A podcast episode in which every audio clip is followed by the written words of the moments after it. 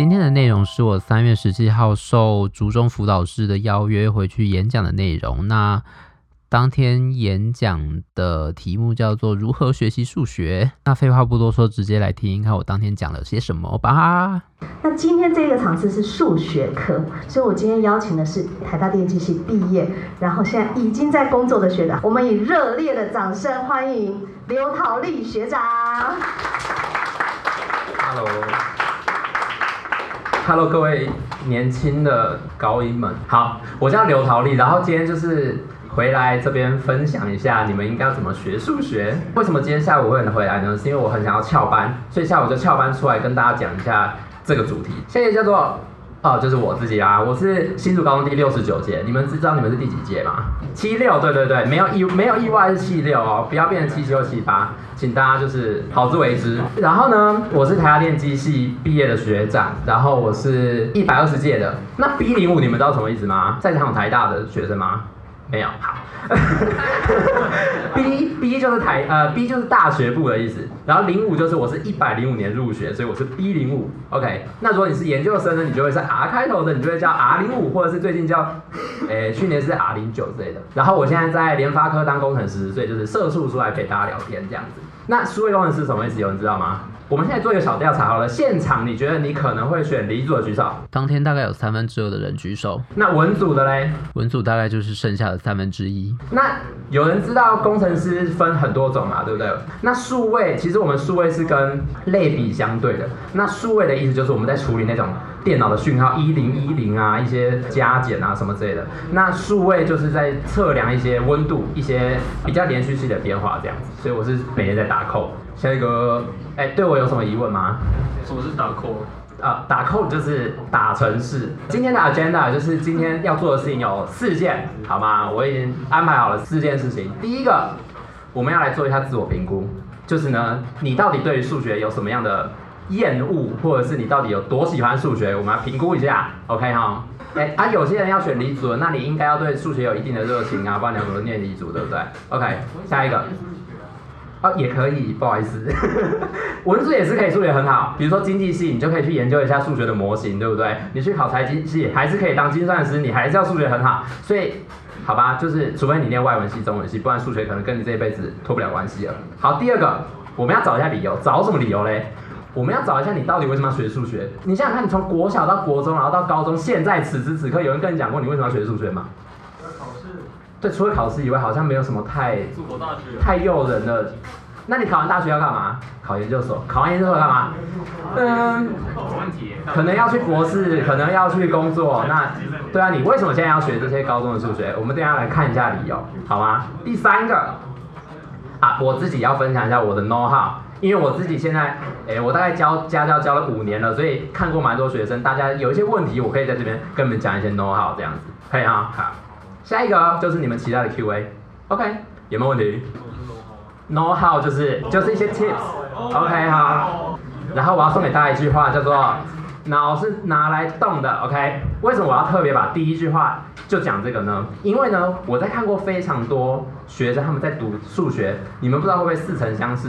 你们回到家坐到书桌前，想说，嗯，我来写一下数学好了，结果拿出数学课本，想说，哎，这题好难。可是又有新的进击的巨人，要怎么办？先看再说啊，对不对？哪有要研究数学啊？没有。所以就是现在你们所面临到的时间，就是你们有太多电脑、太多手机的东西可以让你们分析了。你们已经忘记说要怎么样好好的动脑袋去想一个数学题目。这件事情对你们来说可能已经有一点遥远了，对不对？你们上次那么认真，可能是会考快要大难临头的时候。所以今天我要跟你们讲的就是，你们要试着找回你之前动脑袋的那种感觉。好，接下来我们刚才说第一件事情要做什么？我们来评估一下你自己到底学数学是怎么样。第一个，你觉得你是数学还算有趣啊？你觉得偶尔解到一些题目还算蛮有成就感的？还是第二个，你就通常懒懒的，天组组车车要先看看完，然后再来，嗯，好啦，读一下数学这样子。然后第三个，还是你觉得数学我不行？你们就先想想看，你们对数学，假设没有分数这件事情，你们对它是怎样的感觉？对啊，没有分数，没有考试，不就很悲哀吗？怎么可以这样？来，第一个，你觉得你还算蛮喜欢算数学的，你不要怕被人家叫 nerd 嘛，对不对？举手。六个，第二个，你觉得就懒懒的，就是该看的影片要先看完，再来算数学，但是也不太会很排斥啦，还可以这样举手啊。大部分我就知道，大概 maybe 十五二十个。OK，那 no 数学就是 no。好，来举手。老师，你看，我就知道要问老师这题，来，一二三四四个。所以大家通常都是觉得学习这件事情就是你们会有一个驱动你们的，就是考试的成绩嘛，对不对？然后你再想说，嗯，我可能要做一些小小的准备，但是我还是先来耍一下废好了。然后之后真的当然你呢，我们再来看一下书，大概是这样嘛，对不对？所以说我们为什么要学数学？我们接下来就要用两个题目，大概来跟你讲我自己的想法是什么。好，第一个，这叫做 Monty Hall Problem，然后这是我在大学上几率与统计的时候的一个题目。今天故事是这样的，今天你是一个参加一个节目的一个来宾，然后嘞，你要三个里面有两只羊，然后有一只是有奖品的，你们要什么奖品？三百万，好不好？好，三百万就这样，两只羊，然后一个三百万。那今天你已经选一个门了，比如说我选了这个门一号，然后主持人就会跟你说，我帮你筛掉一扇门。然后我就把它打开，就有羊在这里。好，我们三个选项，第一个一定要换，那你换的中奖几率比较大，还是第二个，你其实有没有换都没差，反正应该到时候几率比较嘛，三分之一三分之一啊，很合理吧？第三个，我坚决不换，你觉得一一定是，比如说我选一的，那就先选一就对了。哎，有没有人不懂题目的，可以跟我讲哎，就是我现在已经选一个，然后主持人帮我开一哨有羊的，那我要不要换？来哦，我要选哦，A 的举手，八个；B 的举手，十五个；C 我一定不换，我觉得这里面有诈，两个、三个，好，答案是什么啊？答案是 A。哎呀，哎呀，到底为什么啊？为什么我一定要换？就是我们一开始哈，我选到羊的几率是多少？三分之二嘛，对不对？比如说这个是羊，这个是羊，这是奖金好了。那我选到羊是不是就三分之二？那我选到羊之后的剧本是什么？就是我选到羊，主持人又帮我选了一扇门。那我换是不是就一定会换到奖金？所以其实我换拿到奖金的几率就是三分之二。这个故事跟我们讲，我们不要高估自己中奖的几率。你都觉得自己哦，我第一次一定会中奖，就没有啊，你就只有三分之一会中奖，那你就是换嘛，对不对？乖乖的换。那请问数学在里面扮演了什么角色？数学在里面扮演角色就是我们可以分析我现在到底遇到了什么问题。我我分析完这个数学的问题之后，它可以让我们看清楚我们遇到的盲点嘛，对不对？所以第一个我想跟你们分享的是，你们高中其实在做的事情就是这样。我们遇到一个新的问题，虽然它可能是你平常日常生活中有可能不太会接触到的，可是透过数学的计算或者是数学观念的理清，你可以知道一些新的想法，或者是知道你原本缺失的是什么。这是你们高中一直在做的事情吧？大概是这样吧，对不对？比如说你们到时候会上到几率统计，你们会有很多应用问题，你们也是在分析哦，他到底要跟我讲这是什么问题，然后我把它分析成数学，我把它算完，然后可以给他一个答案。那是你自己在数学上的分析。高中大家都是在做这样的事情。下一个叫做蒙迪卡罗 Method，有人知道蒙地卡罗吗？这个方法就是我们用乱数来解决你的问题。好，我来举个例子。因为 Podcast 会看不到我那天在黑板上画的图形，所以我在这边就是用口头重新讲一次。那天我在黑板上画了一个正方形，然后把它切成一半，我就问台下的同学说：如果我对那个正方形随机的丢东西上去做记号，那左半边跟右半边分别，如果我丢了一亿次的话，会占多少比例？其实如果你丢够多次的话，那你到最后应该左边跟右边的比例应该就会是一样的。就算他们没有学过机械的概念，但是如果他们要知道一个骰子是否是公平的骰子，他们也是丢五千次吧。你如果最后每一面出现的次数都刚好是六分之一，OK，我们就可以说它是公平的骰子。所以蒙迪卡罗的概念就是这样，我们拿乱数去验证它，只要次数够多，我们就可以得到一个很接近我们问题解答的结果。好，如果我今天知道蒙迪卡罗这个方法，那如果你想要去算根号三，你会怎么算？呃，随便找一些数字，然后乘起来看起来是不是对。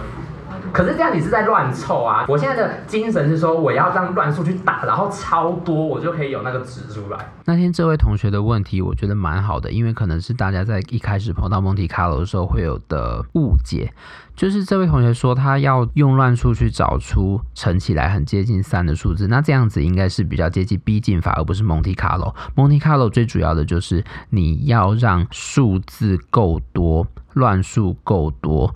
最后让它表现出我们想要的结果。然后接下来我就展示了我当初做根号三使用蒙特卡罗是怎么样把它实践出来的。那时候我就是想到要用三十六十九十的三角形去做，然后我拿了一个长方形去包了一半的正三角形。那那个面积的比例之中就会有一个根号三嘛。那我们前面知道面积的比例，其实如果我拿超多乱数去打的话，最后就应该要有一个很接近的值出来。那我再去乘相对应的倍率，应该就会有很接近根号三的结果。那你觉得有看到数学扮演什么角色吗？就是在大学之后，你数学这件事情会越来越变成你原本高中就是在预备那些工具，可能你到大一微积分都还是这样。那你在越来越往后面之后，它就会变成一个遇到就会用到它的工具。你们有点像是你国小还在学 Apple 的时候，你国小拼 A P P L E，你最后。最进阶是怎样？是你想到哦，有一个苹果，然后我要用 Apple。你们现在高中都还是在这个阶段，所以你们要现在要去累积一些数学在操作上面的一些能力吗？或者是一些想法？那到最后就会变成你要真的去用那些数学。这边是我想要跟你们讲说，大学之后数学会占了什么样的角色？这样。而我当天会跟大家分享这种观点，主要是觉得大家之后在大学把数学拿来当应用，还是会占比较大多数。那如果之后是想要学数学系的同学，那这当然是另当别论。那我要分享我的 tips 的。第一个，刚才到现在，你有没有觉得我花了很多时间在解释题目是什么？你们在看呃高中题目的时候，会发现它跟国中有点不太一样，是高中可能更迂回，国中可能你就是看到什么就写什么，看到什么写什么，对不对？可是高中就是更迂回，你不一定每次都会知道他到底要问你什么，所以你有没有搞清楚这个题目它到底要干嘛？对你来说很重要。像我在大学，你们知道大学做专题的整个流程是什么？整个 rundown 就是一开始我可能跟老师讲说，哎，老师我要做研究，然后呢，老师就跟我说啊，那不然你研究这个好了。但是我根本不知道做这个，我都会遇到什么问题啊，对不对？所以我就会先开始做。那我之后可能会遇到一些问题，我就跟老师讨论说，哎，我遇到这个问题，那我来解决它。所以我们一开始第一件事情要做的事情就是定义问题。可是高中你们会省略这部分，因为你们的问题是哪里来的？出版社来的，不会是你们自己的问题。所以你们现在要练习的就只是把那些问题要看懂。可是这件事情很多人在高中就已经快做不到了。第二件事情，你看懂定义、看懂问题之后，你要自己。试着去解释一下这个定义，这对我来说是很有用的方法。比如说你现在看不懂了某一个定义，那你就去跟隔壁的说，哎，你看，你帮我看，我这样解释对不对？你如果有经过这样子自己重新反刍，然后跟别人相互确认说你讲的事情是不是真的是在同一件事情上面的话。这样你会进步得很快，因为如果你跟我理解的是一样的话，那其实八九不离十，我们就可以继续讨论下去嘛，对不对？可是你们是不是就是会觉得跟别人讨论会有点害羞啊，或者是哎，好像不用讲那么多，你就自己看就好。可是有时候是要有点讨论，你才会知道你在想的东西是不是对的，就是大家不要那么拘闭门造车这样。然后第三个就是你看过的东西，你就要把它记得。就这把它记得的是，我今天比如说看到一个定义，然后我真的把它想过，然后我想清楚了，我也解释过它了，那你就要把这东西记起来，不是说哎我想过，然后我好像差不多嗯 OK，然后我就忘记了，这样子可以哈。第四个就是你要多给自己一点时间，就是呢数学的进步曲线，你们知道数学进步曲线是怎样吗？数学的成长曲线就是蛮奇怪的，它是呈现一个阶梯型。你一开始可能是在下面载浮载沉啊，你也不知道怎么进步，但是你可能到某一天你会突然领悟，所以会突然跳到很高的地方。所以数学有时候可能你们现在就有很多诱惑，你就在下面徘徊，然后就想啊，那算了，不要跳上去好了。你如果不给自己够的时间，就会跳不上去。所以你们要大家要静下心来看数学的时候，要多给自己的时间，然后手机放旁边，你不要那么多诱惑，自己真的想要去解决它，最后就会把它搞懂。可以吗？我要跟大家保证一件事情，你高中遇到的所有问题，一定都可以被很适当的解决掉。你们不会遇到什么你解决不了的问题。大学我不保证，因为我自己都没有办法解决我问题，所以你们高中的问题一定可以被老师好好的解决。你们只要问，你们只要有可能想，一定会解决。OK，这是我我可以保证的。然后第五个是我最爱跟学生讲的。不管你是在准备考试，或者是准备大考，你在自己读书的时候，你就要对自己诚实，然后你要去找到自己的盲点。什么叫对自己诚实？我跟大家讲一个故事。我大一的时候微积分，我们微积分最后一个呃单元叫做向量的微积分啊，向量微积分就是超莫名其妙，我根本不知道为什么你这样向量出去，然后你要这边围来围去，我根本就看不懂。可是呢，它那边有一堆定理或者是一堆公式可以用，所以我就在考试之前把那些公式非常努力的背了起来。可是我到考试的时候还是不会写啊，那怎么办呢？大学有一个好处就是你只要写得出东西，助教就会给你分，你只要不会太偏。然后你知道我最后考了几分吗？一百分我考了九十分。然后我拿到我想说啊，我根本就不会，你知道吗？所以那个时候我因为我是回到新竹嘛，我在台北读书，我就跟老师说，那请你把我的考卷扫描给我。然后老师就说，你这个考卷我想全部给你扣掉分数。我就说我我很想回答说啊，那你就扣好了，因为我真的是有点心虚，你知道吗？所以这个时候就是我完全知道自己其实不太会那些东西。可以吗？所以你们有时候可能也是这样，你们有时候可能自己踹了一些方法，然后在考试的时候得到一个好成绩，你就以为自己会，可是你其实不会。但是你们没有那个知觉，但考试就会怎样？就爆炸。因为考试的时候，它不是考你原本学校看到那些啊，它会更延伸。所以你如果没有那个呃一开始就把搞清楚的话，你最后就爆炸。这是很重要的一点哦，就是你要知道自己到底哪里不会，不要放过自己，好吗？不要轻易放过自己。好，下一个是一个很心酸的一条，就是呢，身为台湾人，你还是要认真的做题目，因为你们虽然是一零八课纲，会出的题目大概也就是那些，那些考卷考试的题目都已经大概是那样，你就要去把练手，有点悲哀，但是因为要讲数学嘛，所以就是这样。最后一个最重要了，请你们要保持热情，好吗？这听起来超八股的，对不对？我也没想到我会讲出那么八股的话。但是呢，这件事情在我跟其他人讨论的时候，我们发现这件事情是最重要的。因为现在高中，就像我们刚才讲的，你高中可能为了分数，然后没有分数，你就不知道怎么努力了。那如果你到大学嘞，你要为了什么努力？你也不知道为什么要学数学啊。那如果来一个微积分，来一个微分方程，然后有一些线性代数，那你要怎么去 handle 它们？就是嗯，不知道。所以就是你们要保持解决问题的一些热情，这样子对你们来说才会比较好。不要到诶，你们现在才是小高一嘛，对不对？小高一，然后看到数学就觉得啊，数学算了。那你高二、高三要怎么办？对，大家要想一下。好，现在是 Q&A 时间，有没有问题？呃，那个，请问你认为怎么准备那个数学段考比较合适？把讲义写完。认真的，哎、欸，喂，我跟你们说，把讲义写完这件事情很玄妙，你是怎么写完的很重要哦。比如说，你今天看到一个很难题目，然后就这样看了看了十分钟，他不认识你，你也不认识他，然后你也没有想要去念他，我想说，嗯，算了，等下还有其他事情要做，那我就把解答拿出来，然后就把它抄上去，然后你也没有想说为什么他是这样写，这样就不行吗？对不对？可是你在写数学讲义的时候，应该要有一个认知是说，如果你不是。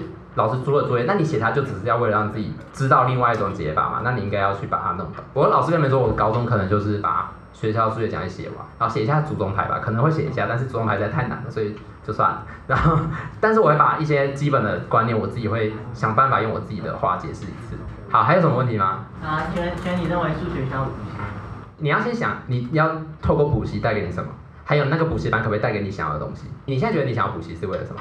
没有，我我我都在我在考虑要不要去补。OK，那我那时候想要补习，是因为我觉得我可以先学一次，然后到后面学校的时候我会比较轻松。可是我最后高三也没有补了，因为我觉得我好像可以自己看。所以就是你要去拿捏的时候，你可不可以接受补习班只是先教你，然后学校又再教一次这样？因为我也不知道你的状况是怎样啊，所以你可能要评估一下自己到底有没有需要，然后去找到那个对应的帮助这样子。那我可以来问一个问题。好，就是说，我想请陶丽学长分享一下，就是以前在高中阶段的时候，你们会有比如说小组，因为刚刚其实你有提到，其实跟同学的讨论，或者是你要能够用自己的话，呃，定义或者是分享，或者是理解这个问题，其实那是跟需要跟人互动的。所以在高中阶段是会鼓励，比如说有小组，或者是就是大家共同讨论吗？这样会让自己的数学比较进步吗？就是如果你在下课的时候有这个余力，或者是你觉得旁边好像有人他也正在看这个东西，你们可以稍微讨论一下，说你们是不是对于这个东西有同样的理解，这样蛮重要的嘛，对不对？比如说像三角函数，一开始你们可能不太会有太多定义上面的困难，你们可能就只是背说口算是对哪，就是哪一个除哪个嘛，对不对？然后有一些公式这样子。可是你们当遇到一些问题的时候，你们可以去分析一下，说别人是怎么算，你是怎么算的，然后在互相讨论的时候，你们可以。有不同的火花，或者是不同的想法，这样子。今天讲话非常八股诶，不同的火花是什么？好，还有问题吗？哎，还有数学那个粗心。数学粗心就是请多算。哎，你们粗心都是怎么样粗心？蛮想知道的。看看着 B 选 A，看着 B 选 A，那就不是我问题，是眼睛的问题吧？就是你有没有上心在读它，对不对？而且我觉得你们现在算题都太慢，我有觉得我教的学生有点慢。大家要多算，不要用计算机，好不好？好，还有问题吗？接下来的问题收音不是很好，所以我在这边用口述的。那天就是有一位老师问我说，有一些同学可能会跟他反映说，在考试的时候会有紧张的问题，所以有可能会失常。那这样子，我有没有相同的经验？那我是怎么克服的？嗯，我在我知道你们考试都会很紧张，我也会紧张啊。但是呢，我觉得你们要先，这有点像是上台表演。你们之后不是会社团惩罚吗？你们社团表演会不会紧张？一定紧张爆好吗？但是怎样可以不紧张，让自己比较冷静一点？就是你要多练习，你知道哦，这个东西我根本就已经会有，根本不需要紧张。现在紧张只是我的生理作用在反应，你知道吗？所以回归到前面，就是你要把这些你原本可能会看到的题目，或者是可能会看到观念，先把它弄清楚，这样子你在考试的时候可以比较如鱼得水。还有吗？还有问题吗？接下来我被问到问题是说，我是不是数字班的？然后我其实当初不是吧？那他接下来又问了说，那我会推荐这些不是数字班的人去考数奥吗？可是我也没有考过数奥哎，你就去考啊？为什么不考？有什么弊吗？结果他跟我说他不知道该怎么准备，随便找一个数学老师抓他来问，说我要准备数奥，请问要怎么准备？对啊，他一定会跟你讲。可是我觉得你说高中有这种训练的话才不错，因为你就会知道你现在的数学只是小 case。好，那顺带问一下，所以刚刚在提到那个准备怎么准备考试这件事，那因为我们在高三的时候个人申请，像台大电机，它是要笔试的。学长在这部分可不可以用简短的三十秒分享一下？你在准备那个笔试的时候，对，有什么方法吗？哦，我我拿上次回来分享给学长讲给你们听好了，因为这对你们讲还有点遥远。到时候可能你们会申请先上，但是你们还是要去二阶写笔试嘛，对不对？我觉得你们要保持的心态是说，好。我今天想要看微积分，我把微积分拿出来，可能会有些线上课程嘛，对不对？我就从第一章开始，我就慢慢的往下看。可是你不要想说，哎、我都看不完，这样我是不是应该要两倍速看，然后我就把它全部看完？我跟你说不要这样，你们要用一个加法的心态来做这件事情哈，就是我看什么算什么，好吗？你在看的东西是你之前没有看过不会的，那你现在搞懂它，那你就是正在学习。比如说，你前面看微积分可能看到极限值，那你后边那一大堆什么向量微积分都还不会，那你就会很担心。其实不用这样，你们就是用一个加法的感觉，你看到哪里就算哪里，然后把它真的学会，这比较重要。两年后你们就要想起这段话。那天的讲座大概就到这边，然后 Q&A 也是结束在这一题。我回家重新听这一次的讲座的时候，觉得我那天的情绪实在是有点 hyper。不知道我真的想要投射给高一新生的，他们是不是真的有接收到？可是我觉得整个想要讲的点几乎都还算是有讲到。那就希望大家在这次的音档里面可以听到一些自己之前没有想过的观点，然后可以在学数学的时候有一些改变，有一些可以进步的地方。那如果大家还有什么问题的话，都欢迎之后再联络我。那今天就先这样子，拜拜。